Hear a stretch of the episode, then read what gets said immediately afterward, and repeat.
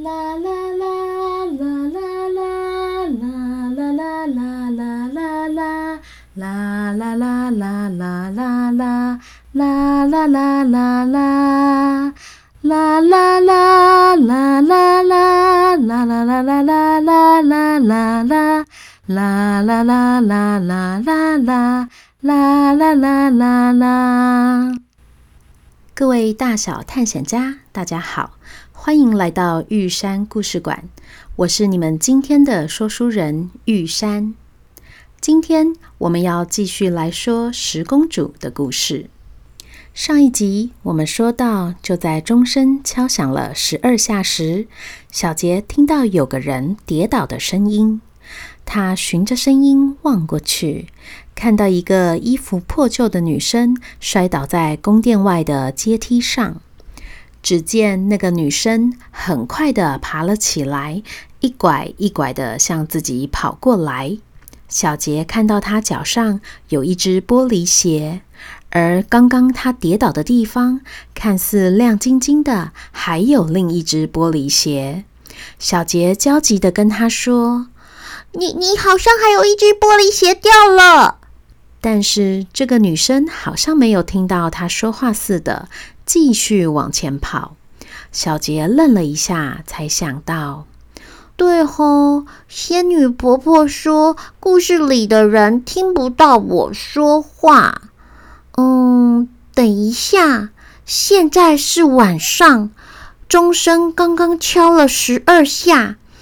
代表午夜十二点，他穿的破破旧旧的，然后还掉了一只玻璃鞋。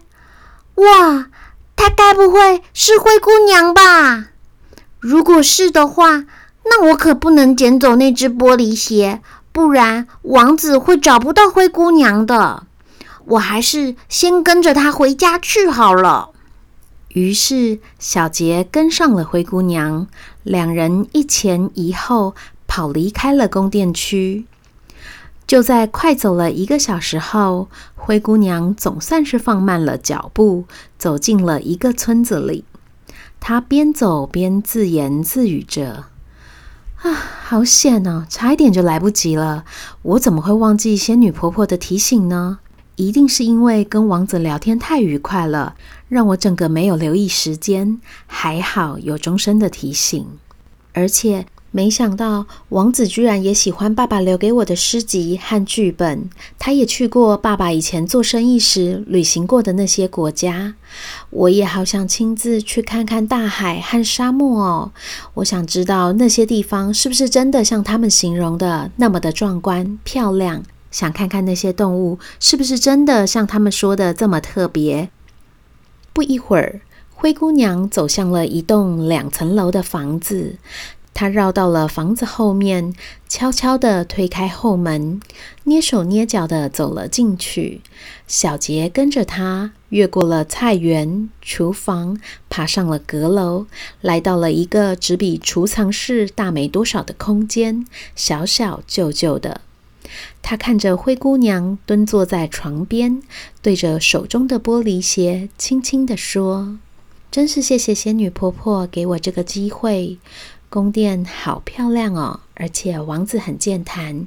希望爸爸妈妈在天上都有看到。”接着，灰姑娘把手上的那只玻璃鞋小心地藏在枕头后面，迅速地躺下来睡着了。小杰跟着跑了一大段路，也累得倒头就睡。你这个懒惰鬼，太阳都晒到屁股了，还不赶快给我起来做早餐？你的两个姐姐为了要穿进舞会的礼服，昨天一整天都没有吃东西，现在都要饿死了。小杰睡眼惺忪地望着眼前这个说话非常大声的太太，紧接着一双大手粗鲁的一把抽走了灰姑娘的枕头。灰姑娘吓得惊坐了起来，连带着“哐当”一声，枕头后面的玻璃鞋滚了出来，亮晶晶的落在地板上，特别显眼。这时，原本站在门口的两个身影冲了进来，一把抢走了掉在地上的玻璃鞋，尖锐地问：“怎么会有这么漂亮的鞋子？你怎么会有？快说！就是说啊，你怎么可能有这么珍贵的东西？是去哪里偷来的？还不快老实说，不然看妈妈等一下怎么处罚你！灰姑娘急忙说：“大姐、二姐，我没有偷，那玻璃鞋是我昨天穿去化妆舞会的。”原来他们三人是灰姑娘的继母和大姐与二姐。继母高声说：“不可能，你说谎！”那么远的路程，我又没有带你去，你怎么有可能自己去化妆舞会？少胡说八道了，还不快交代清楚，鞋子是哪里来的？灰姑娘不想讲出仙女婆婆，也不愿意编其他的理由，只能默默地看着她的鞋子被两个姐姐抢走。就在这时，门铃突然响了。原来是皇家的侍卫来通报，昨晚王子在化妆舞会上遇到一个心仪的小姐，一心想要再见一面。现在大臣正拿着昨天在宫殿阶梯上捡到的玻璃鞋，挨家挨户的在找人试穿，等等就会上门来了，请小姐们准备好迎接。两个姐姐一听，兴奋到不行。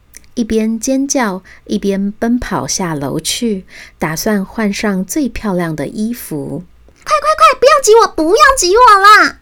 离开前，他们还不忘把刚刚抢到的玻璃鞋一起带走。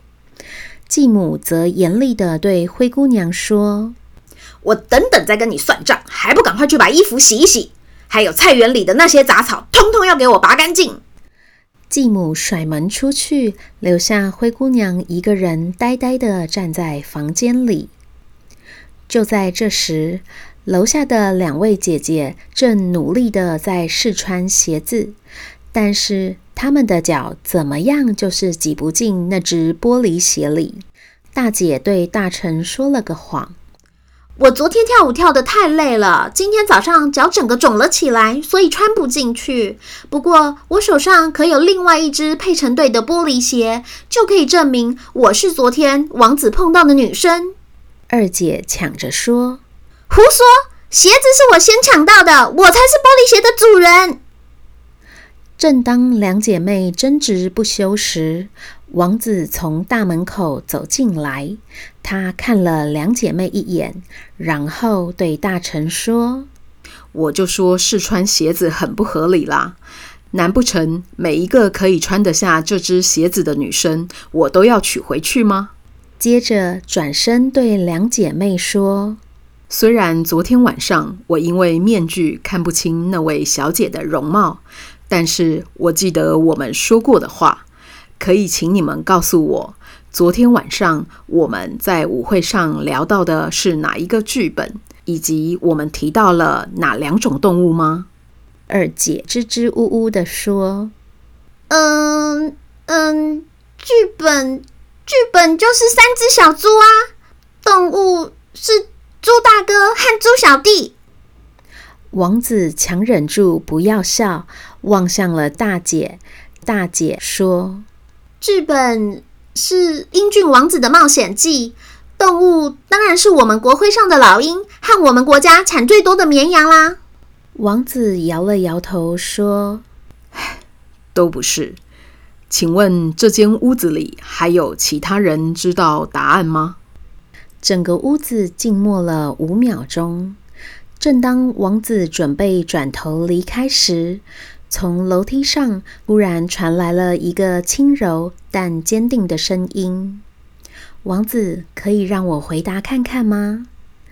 我们昨天晚上谈到的剧本是莎士比亚的《罗密欧与朱丽叶》，我们提到的动物是大海里的蓝鲸，还有沙漠里的骆驼。”王子一听，喜出望外，急忙寻找声音的来源。没想到，眼前的女生衣着普通，甚至还有点破旧，跟昨天晚上那个在化妆舞会中打扮非常漂亮、夺走所有宾客目光的小姐长得好像不太一样。她有点意外，不知道怎么接话，只能尴尬地说：“呃，请问你是？”灰姑娘看出了王子的迟疑，也知道自己外表变化比较大，让她吃惊，于是开口说：“安德鲁王子，我就是昨天晚上和你聊戏剧、聊旅行的辛蒂。我还跟你提到，那本剧本是我爸爸留给我最珍贵的宝物。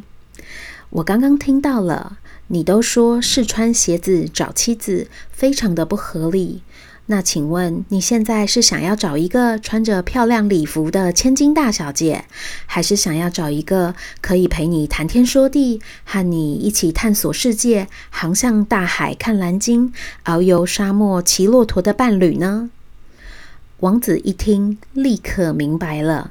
他上前对灰姑娘说：“请原谅我刚刚的鲁莽，你就是我想要找的人生伴侣。”同时，王子也转过身向大家宣布：“辛蒂小姐就是我要找的人，我希望有荣幸可以娶她为妻。”虽然新帝当天还没有马上答应要嫁给王子，不过他们有共同的兴趣和话题，应该有机会在未来经营出愉快的婚姻生活。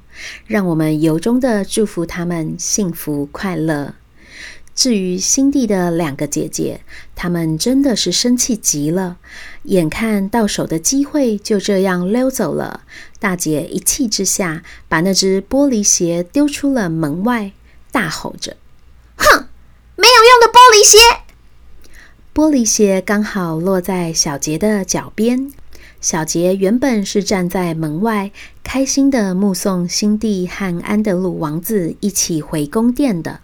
他蹲到地上，捡起了那只玻璃鞋，想了想：辛蒂这么聪明，而且勇敢，她没有玻璃鞋也能够让王子认出她来。我想，我拿走玻璃鞋应该没有关系吧？原来仙女婆婆说灰姑娘不一定需要玻璃鞋，是真的诶。于是小杰放心的把玻璃鞋放进了宝物袋里。就在这时，他感觉到口袋轻轻地震动了一下，里头发出了细微的声响。他想到了那张墨水清单，赶紧拿出来看，发现上面出现了第二行字：“野兽的玫瑰花。”什么啊？是哪里来的野兽？会不会吃人啊？啊！谁敢靠近野兽去拿它的玫瑰花啊？正在小杰不知道该怎么办的时候，他听到村子不远处传来一个大声的呼喊：“谁愿意和我一起去救我家的女儿？她被野兽关起来了！拜托大家跟我一起去救女儿！”啦啦啦啦啦啦。